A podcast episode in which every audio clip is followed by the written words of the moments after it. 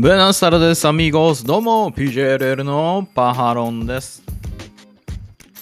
YouTube でご覧いただいている皆さんグラシアスアミーゴースポッドキャストで聞いているみんなもグラシアスアミーゴースまだ。チャンネル登録してないそこのアミーゴスは今すぐチャンネル登録して俺とアミーゴスということでよろしくお願いいたします。はい、えー、本日はですね、7月17日収録ということで、午前中にね、今ね、収録しておりますが、本日5時からですね、N1 ビクトリー、ノアの N1 ビクトリーの出場者が発表されるね、えー、記者会見が開かれるということで、まあ、非常に楽しみにしているわけなんですが、まあ、その前に、まあ、7.16で行われました日本武道館大会のね、振り返りをね、あの、やっていきたいなと。まあ、あの、気になるポイントだけね、ちょっと振り返りやっていきたいなというふうに思いますが、まあ、まずは昨日のね、日本武道館大会ね。めちゃめちゃ良かったよな。うん一応まあ僕のちょっとした感想みたいなのこの後話しますけどもうほんと見てほしいな単純になこの全10試合ありましたけれども、まあ、1試合1試合雰囲気がね違って意味合いのね異なる試合があったりとかしてでそこにレスラーのね生き様が乗ってきてみたいなことが、あのー、起こっていてでしかも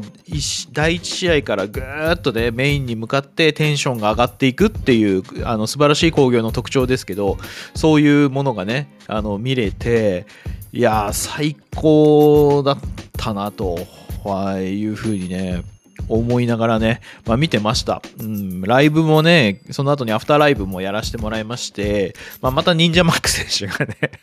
あの、なぜか、なぜか忍者マック選手がね、ライブに参加してくれるっていうことが起こるんですけど、僕のライブはい。まあ、それもまた面白くてね、本当に、あの、素晴らしい、楽しい、あの興行だったしその後のアフターライブも楽しくできたしいや昨日ね素晴らしい一日になったなと。でその大会の余韻っていうものにもうずっとなんか浸っていたいなと。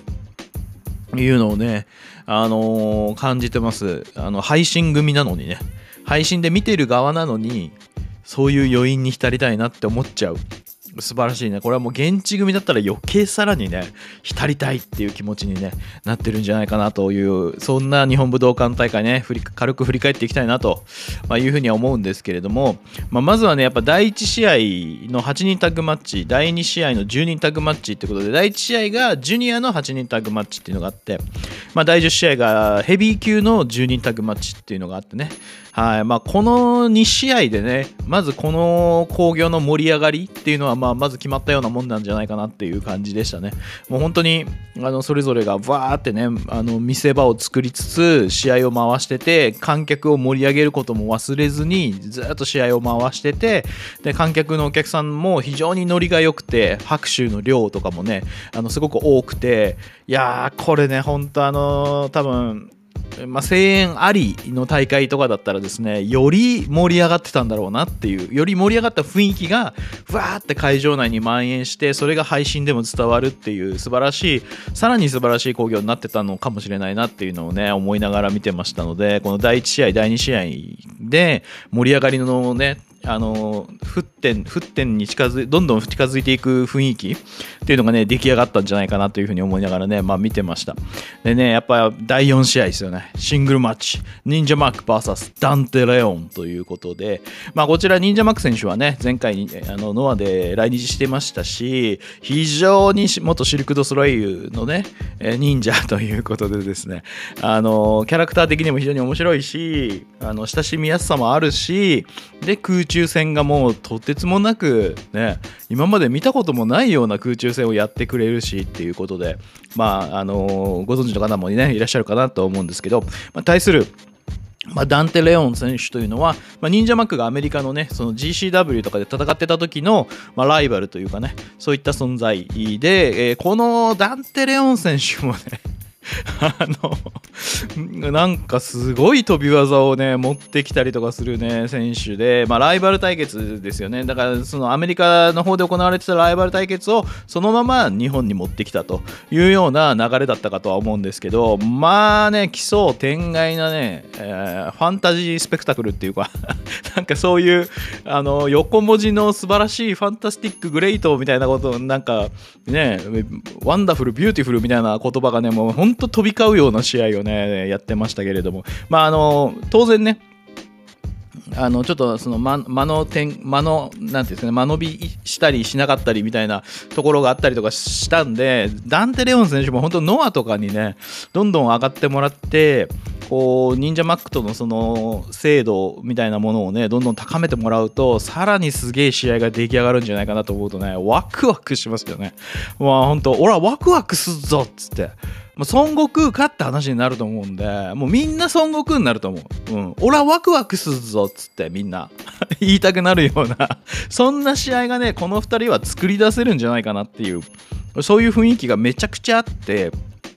だからその、ノア今までノアにはなかったような試合なんですけどそういったものがねここでも見れるようになるっていうのはまたノアにとってプラス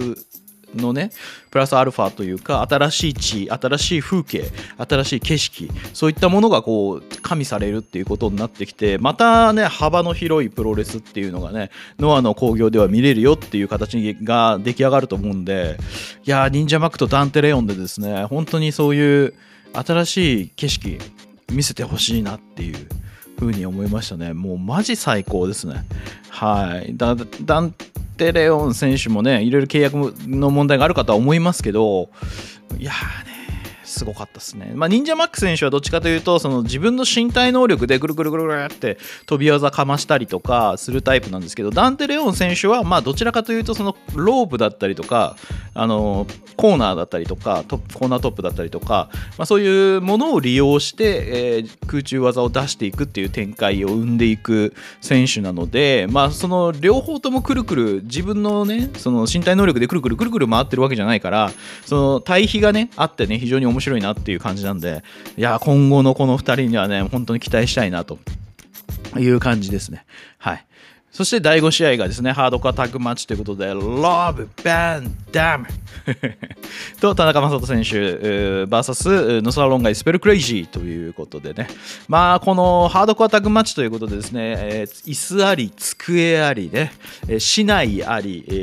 ー、アルミ缶ありとかね、もう何でもかんでもね、持ち込んでて、もう本当にボッコボッコやり合ってたわけなんですけれども、まあ、ここもだからこの興行の中でね、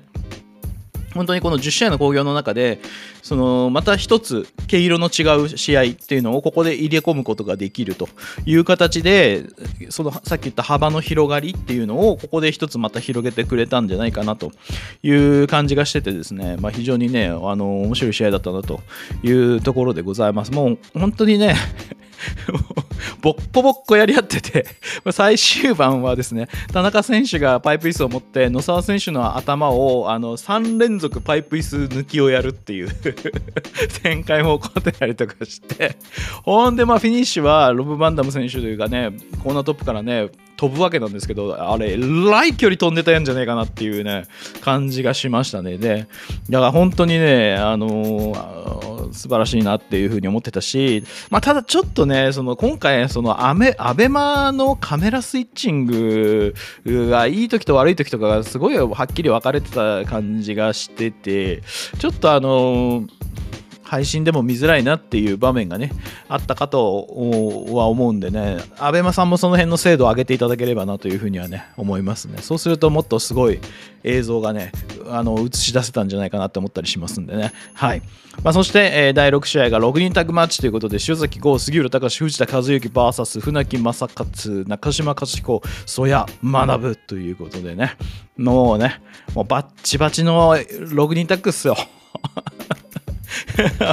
もうやっぱね、もう藤田和幸はね、最終的に藤田和幸選手が、曽谷選曽谷学選手からね、取るんですけど、やっぱ藤田和幸は強えよな。当たり負けしないし、やっぱパワーで相手をねじ伏せるし、まあ、もちろんあの、ね、テクニックもあるわけですけれどもいやぱ強えよな藤田和幸ってことでやっぱり藤田さんがこの後どういう風に GHC に絡んでいくのかというところはねどうしても注目ポイントになるかなと。いうところなので、まあ、非常にねその辺も期待したい。そしてやっぱりね塩崎豪と中島克彦のキックチョップ合戦ですよね。これはもう何度見てももう2年もうここ1年半ぐらいですかね。こう1年半ぐらいもうずっと見続けてるけど断るごとにキックチョップ合戦。何度見ても最高ですね。うーん本当にこのキックチョップ合戦は本当最高なんでこのキックチョップ合戦こそマジ生で見てほしいわけですよ。あれを生音で感じるとまた全然違う印象なんでだから本当にノアのね生観戦行く意味ってこういうのがありますんでしかもねまあ何度も言いますけど音をねやっぱ聞いてほしいんでぶつかり合うね選手同士がぶつかり合うとねグラウンドの攻防での息遣いとかねそういうキックチョップ合戦のね打撃の音とかですねそういうのをねやっぱ聞いてもらいたいなというのがねありますんで本当ノアこそ生観戦です。はい。ぜひ生観戦行っていただきたい。僕も関東の民だったらしょっちゅう行ってますよ。後楽園とか多分しょっちゅう行くだろうし。まあ、あの、毎回行き過ぎてね、お財布に余裕がないから安い席を取っちゃうかもしんないけど、うん。でもそれぐらいね、ノアの生観戦、ほんと楽しいんで。あのプロレスね、またそのいろんなプロレスがあるとは思いますけど、今世の中にはね、こう、そういう男たちのね、戦いという意味でのね、こう、プロレスを感じられるものノアの中にねしっかりあると思いますんで本当に見てほしいなというふうに思いますね。はい、えー、そして第7試合ですね。プロレスリングフォーエバー1 The Final Countdown ということで武藤敬司 VS 清宮海斗まあ、武藤さんのもう引退ロードですね第1弾ということになっております。まあ引退試合は来年の春までに行うということにはなっておりますが、その第1弾ということで、清宮海斗選手との試合ですね。で、この2人、というのはもう武藤さんがノアに来てから清宮海斗はねタッグを組んだりシングルで対戦したりしながら、まあ、ずっと武藤敬司を追いかけてきたという形だったんですよね。もう今やね、親子関係とまで言われるようなね、形になりました。はいまあ、実際、あの武藤さんの息子さんがあの清宮選手と 同じぐらいの年らしいので いや、武藤さんからしたら、本当にガチの息子 っていう感覚にもこう付き合っていくたびにね、そういう感覚にも陥ったかもしれないし、清宮海斗選手は単純にお父さんということよりも単純にプロレスラーとしてね非常にリスペクトする選手。そしてその持っているものをですねあの吸収して超えていきたいということを常々ね言っていましたので、まあ、そういうなんか2人のね、独特の関係というのがこの、まあ、約1年半ぐらいの間でですね構築構築されたという感じなのかなというふうに思っています。はい。で、まあ僕の予想ではですね、あの、清宮海斗選手がここで負けて、えー、GHC チャンピオンとして再び現れて、武藤敬司引退試合を務めるのが清宮海斗だっていう予想、ロマン、ロマン予想してたんですけど、まあ実際結果はですね、こう清宮海斗が勝利、ここで勝利してしまうということになったので、その予想はね、外れましたけど、またそれ別の予想に書き換えますんで 予想妄想はね、あの、本当何度、何とでもなるから楽しいよね はい。まあそんな感じでございますけども、まあこれがね、また本当素晴らしい試合でしたね。うん。あのー、まあ、僕はですね、ノアを生観戦、初めて生観戦したのは2020年の2.12の Back to 武道館ですね。はい。そこで初めて観戦して、で、そこが塩崎豪 VS 武藤敬司だったわけですよ。で、そこでね、あの、郷さん負けて、あの武藤さんが GHC のチャンピオンになり、えー、でその後清宮海斗がリング上に現れて、ね、武藤敬司の去っていく姿をずっと見続けているっていうようなねことが起こってたわけなんですけどあれもね僕も本当プロレス史にプロレス史にっていうか僕のプロレス史に残るもうほんと名場面ベストワンぐらいなんじゃないかっていう勢いのね素晴らしい景色だったんですけれども。はい。でそれを見てその翌月ですね福岡国際センターで開催された GHC 選手権試合ですね。GHC ヘビー級選手権試合武藤敬司 VS 清宮海斗。これも生観戦、えーしておりまして。であの時のねまあ、武藤さんのプロレスって基本序盤グラウンドからの攻防でねこう相手のスタミナをね奪っていくっていうような展開がね大体こう生まれていくわけですよ。で福岡国際センターの時とかもあのそういう展開が起こっていてやっぱりねあの時っていうのはもう武藤敬司が清宮海斗をグラウンドでねこう制圧していたわけですよ。でまさに武藤敬司が相手のスタミナを奪ってね展開にも自分の展開に持ち込んでいくっていう流れを作っていくっていうプロレスだったわけなんですけどこの日のね試合はですね逆にこの清宮海斗が序盤のグラウンドで武藤敬司を制圧するっていう場面がねあの作り出されていてもうそその時点でね僕はもう感動してましたよ。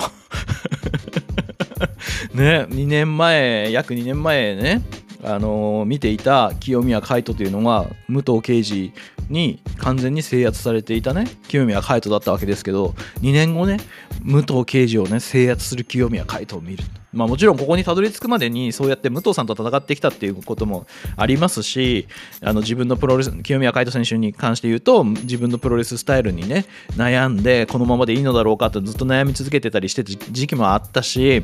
でそこから抜け出してこう小川さんですよね小川義成さんとまたもう一度やることによってプロレスの楽しさをねこう思い出したりとかその小川義成選手が持っていたその腕腕攻め教えてもらった腕攻めそういったもののバリエーションもねどんどん増えていってでグラウンドでどんどんどんどん相手を制圧するようになっていくっていうね、えー展開のプロレスっていうのを清宮海斗がどんどんやり始めていった。でその中で武藤敬司と戦っていくことによってどこうどんどんどんどん今度は武藤敬司の試合運びみたいなものを清宮海斗がどんどんどんどんこう自分のものにねしていくようになった。まさにスポンジの吸収力みたいなもんですよね、はい、あのそういう感じでどんどんどんどん吸収していくと。でその中で今度はこの昨日のね武道館大会でグラウンドをね制圧していく清宮海斗というのがね見れたっていう時点でもう感動してましたよ僕は。素晴らしすぎるだろうと。ね、えーそしてまあ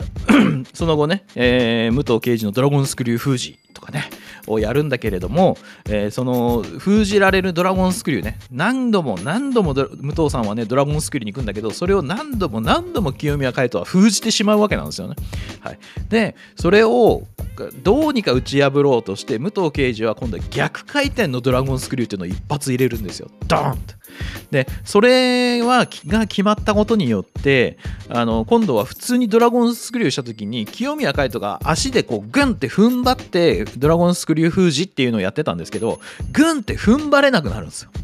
ね、だからでドラゴンスクリュー封じが効かなくなってしまうっていう展開もその試合中にあったりとかしてだからその試合の中にドラゴンスクリュー封じをさらに封じに行く武藤敬司っていうのが見れたりとかするわけですね。だからそういうのを見てるとねやっぱすげえすげえな武藤敬司って思いながら もう見てましたしもう本当にね、最高だったなと。で、えー清宮海斗をね、トップコーナーにグンって乗せて、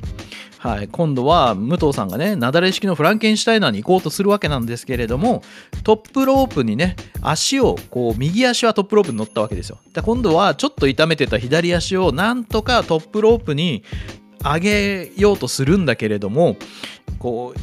上がれよ上がれ上がんないかみたいなことを言いながらこう足をなんとか上げようとする姿とかねもう最高にエモいわけですよ。これまさにあのえー2020年の塩崎豪戦の時にムーンサルトねムーンサルトに行こうとしたけれども行けなかったっていうあの瞬間と同じようなね場面をねそこで作り出すことができるっていうね。だからあのーもうね膝もね股関節もボロボロな武藤さんだとは思うんですけれどもそういう瞬間でねあの気持ちをグッて持っていくことができるレスラーであるっていうことはとてもすごいことだなと、はい、技を出さずにねそういう風に気持ちを持って持っていくことができるプロレスラーなかなかいないんじゃないかなと。ぐっと引きつけられるプロレスラーね。なかなかいないんじゃないかなっていう意味でもやっぱり武藤敬司はすごいなっていうふうに思いながらねまあ見てたんですよね。はい。でまあ最終盤試合の最終盤ではもう今度は清宮海斗がですね、えー、ドラゴンスクリューやったり、ね、シャイニングウィザード出したり、えー、そして足4の字で武藤敬司をギブアップさせて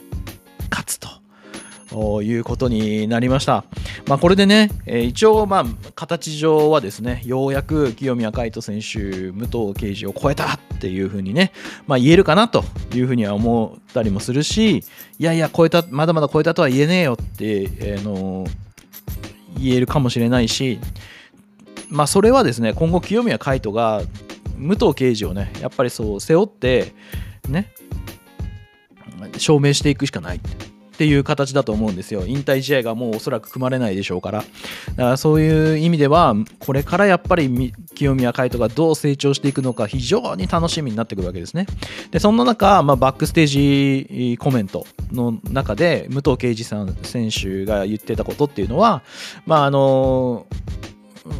清宮っていうのはねこれから彼が、まあ、その俺に負けずと武藤敬司に負けずどれだけ多くの作品を作っていくかっていうのが課題だよと。そして、まあ、いい加減親離れしてもいいんじゃねえか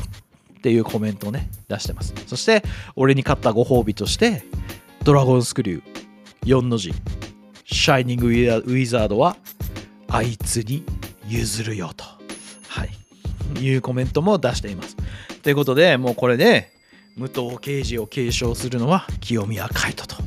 いうことがまあ言えるのかなということでございます。そして、まあ、武藤さんのコメントもね、出ている通りではありますけれども、まあ、今後の清宮海斗がどうしていくのか。清宮海斗選手のコメントとしては、まあ、これを糧に、また自分のね、プロレスっていうのを作っていきますっていう発言してますんで、まあ、ここからの清宮海斗に注目するのか、しないのか、あなた次第です。だからこういうね一人のレスラーのものをねしっかりと背負ってまた、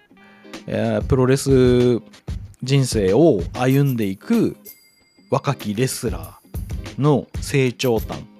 もしくは人生もストーリーそういったものを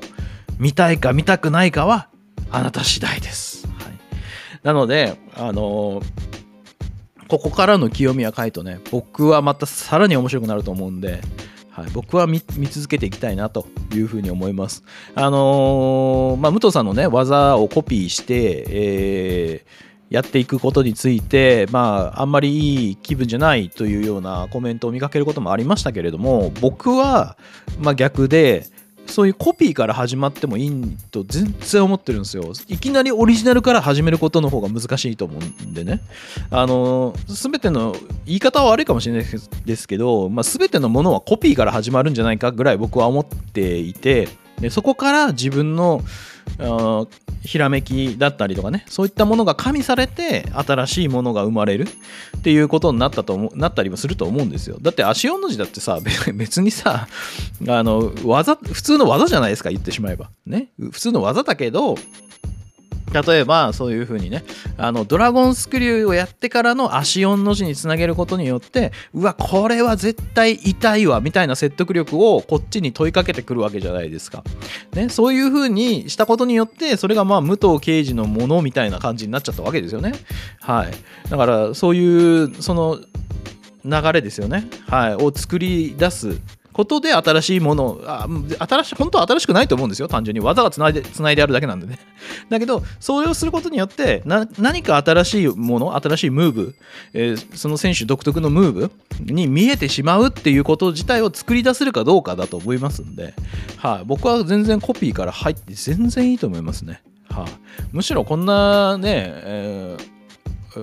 偉大なる武藤敬司をあのしっかりと継承してコピーしてそれからまた自分のものにつなげていくことができるレスラーに清宮海斗がなるのかどうかってめちゃくちゃ楽しみじゃないですか。ねただのコピーその批判してる人にとって言えばねそのただのコピーレスラーで終わるのかそれともそのコピーを超えた何かが生み出されるのかっていうのをあの見ていくか見ていかないかですだけの話だと僕は思ってるんでだから見続けていきたいなっていうふうに僕は思いますね。はい。だから今後の清宮海斗っていうのは、もう期待しかない。うん。そしてその期待に応える男なんですよ、清宮海斗って。なんだかんだ。なぜなら、こいつはもう本当に僕はスーパースターの証だと思ってるんで、それがね。うん。そしてね、この後ね、どうなっていくか全然わかんなくなっちゃったけど、はい。いや、見続けていきたい一人ですよね、清宮海斗っていうのはっていうのがね、まあ、とにもかくにも、約2年をかけてね、えー続いてきた武藤刑事救命会との物語もねここで終わるかと思いきや武藤刑事継承によってさらに続いていく物語になるっていうこのやっぱり生き様がつながっていく姿っていうのはね最高だと思いますね。はい、そういうプロレスがやっぱり僕は見たいですね。好きですね。うん。素晴らしい。本当この試合は素晴らしい試合だったなと。まあ、その2年間ね、僕も見続けてきたものなので 2, 2, 年間見続けてきたものとしても感慨深いものがあるし素晴らしいなと。で逆に見続けてきてないたまたま今回この武藤刑事のあの引退ロード第1弾だから見たっていう人もだから今後はこの清宮海斗を見続けてほしいなって思うわけですよ。あの武藤刑事の技を継承したね清宮海斗がどんなレスラーになっていくのかっていうのはね見続けてほしいなというふうに思います。はいぜひ。ぜひ。よろしくお願いします。はい。そして、え第8試合が GHC タグ王座決定戦ということで、正木民也、稲村良樹、鈴木秀樹、ティモシー・サッチャーなんですけれども、まあ、あの前日のね、記者会見で、鈴木秀樹選手が、あの発表会じゃねえんだと、試合は発表会じゃねえんだよと。いうような発言をして、こう稲村さんをね、煽っていくわけなんでございますよ。ただまあ、鈴木秀樹選手は、これはプロレス界全体に言ったってツイッターでね、えー、書いてあったんですけれども、まあ、まさにね、えー、発表会じゃねえんだよっていうね、えー、生き残るか、生き残れるかどうかみたいなね、試合がね、この GH タッグ、もう、あのー、繰り広げられておりまして、なんかこのね、第7試合、武藤刑事清宮海斗っていうね、すげえ素晴らしい試合を見た後に、第8試合のこの GHC タッグもうめちゃくちゃいい試合なんですよ。だから、7、8のね、この流れってね、もう最高に面白いですよ。うん、だから本当ね、見てない人はね、レッスルユニバース本当入ってね、もう見るしかないんじゃないかというふうに思います。もうお互いのね、もうもう意地とプライドそういったものがねぶつかり合っててですね最高のタッグ王座決定戦になったなというふうに思いますね。はい。だからまああのー、稲村選手もね、え、鈴木選手に締め落とされてね、えー、負けてしまったわけなんですけれどももう本当ねそこまでの展開はもう正直ね一進一退の攻防なんですよね。はい。だからこれはもしかしたらもう稲村が鈴木秀樹から取ってタッグチャンプになるんじゃないんですか？っていうようなところまでの本当に展開になっていてだからもう稲村さんもいつねこうベルト先生に絡んできてももうおかしくないっていう状況であるということは今回証明されたと思います。まあ今は01の火祭りに出てますんでぜひね火祭りで優勝して、はい、帰ってきて、今度はね、鈴木秀樹 VS 稲村良樹のシングルとかね、そういうものが組まれたりとかしたらね、また激アツの展開が生まれるっていう、はい、もうまさに、まさにね、あの、ライバルストーリーですよ、これは。うん。なのでね、このまたライバルストーリー面白いなと思いながらね、見てました。だからまあ、清宮海斗、稲村良樹っていうのに次いで、今度は岡田金也っていうのがね、えー、同期のね、若手組の中にいるわけなんですけれども、だから次は本当ね、岡田金也ですよね。岡金がまた、もっともっと上がってこないと、っていう感じがします。でこの清宮、稲村、岡田っていうのが3人揃った時に次のノアがまた始まるんじゃないかって思ったりするといやまたノア最高に面白いよなって 思いながらねもう見てますね。うん最高すぎます。うん。なので、ね、ぜひね、あの、稲村さんにはまず火祭り。そして、えー、鈴木秀樹さん、ティモシー・サッチャーさんには、もうこのタッグ王座で、そのプロレスの強さとは何ぞやみたいなものだったりとかね。鈴木秀樹ティモシー・サッチャーの強さとは何ぞやみたいなものをですね、えー、このタッグ王座を使ってですねどんどんあの見せていただいたらなっていうふうに思いますね。はい。やっぱプロレスが舐められないようにっていうあの藤田さんのね言葉を借りればですねプロレスが舐められないように。鈴木さんの言葉を借りれば試合は発表会じゃねえんだよっていう、プロレスは発表会じゃねえんだよっていうものをね、見せていただけたらなというふうに思いますね。はい。いや、もう本当に、もう、このタッグも最高だったんだよね。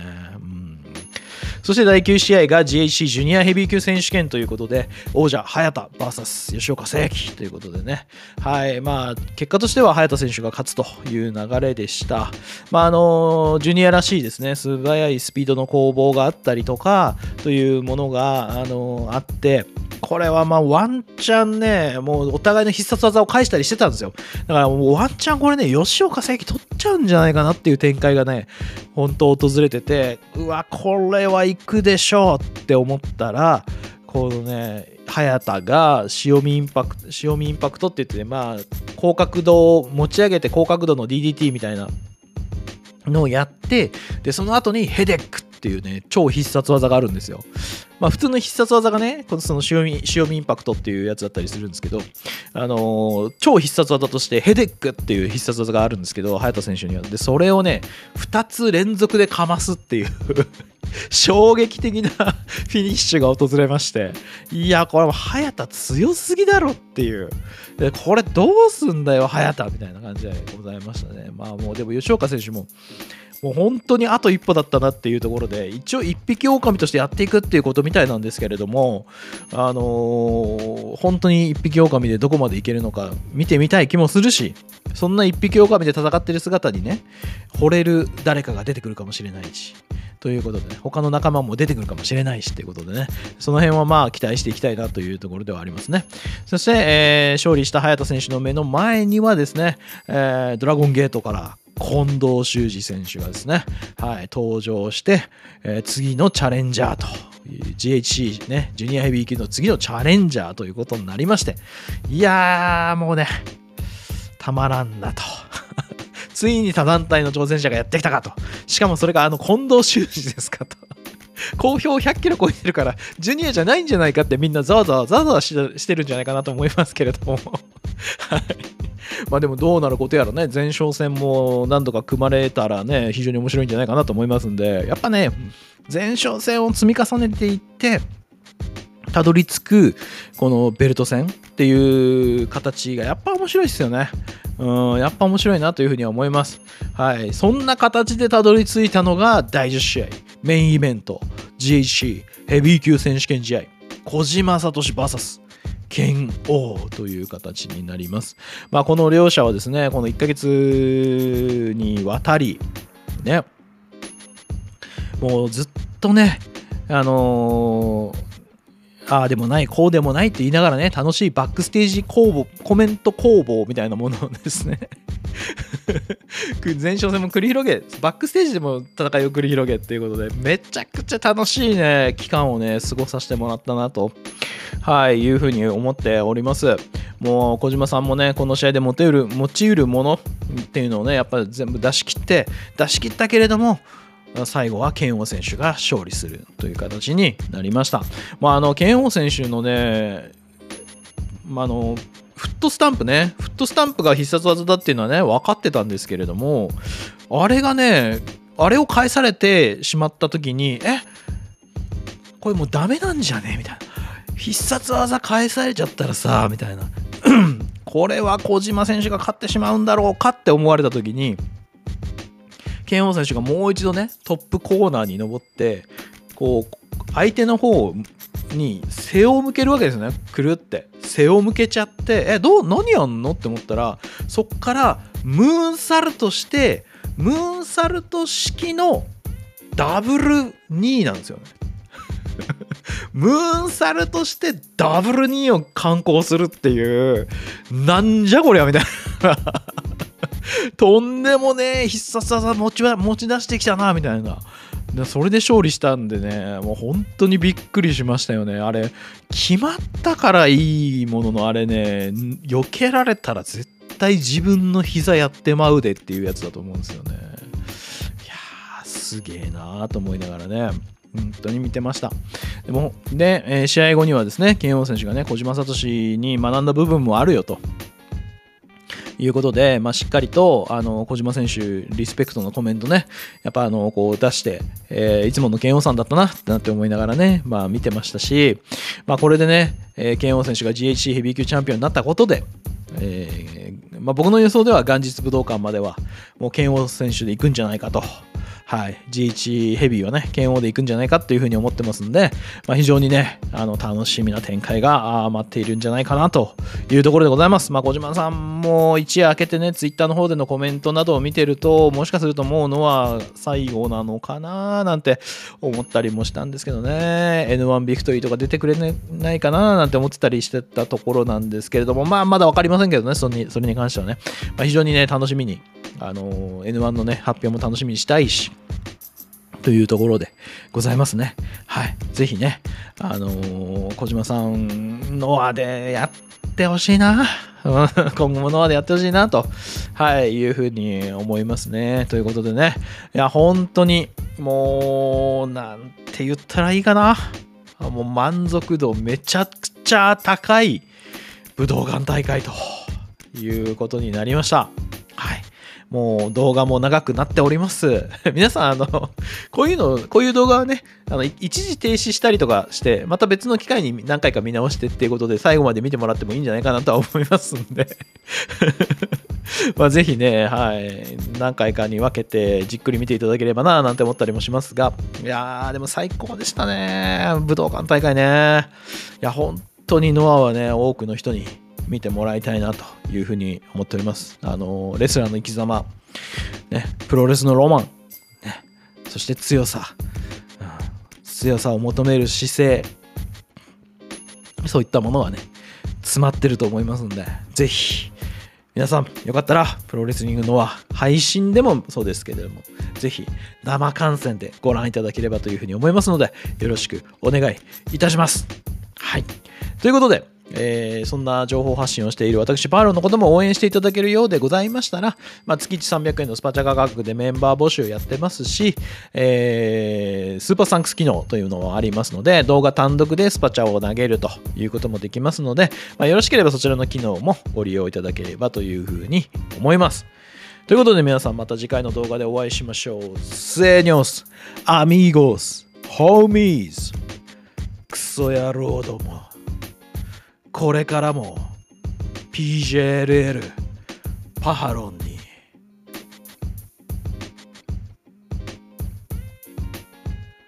ついてこい。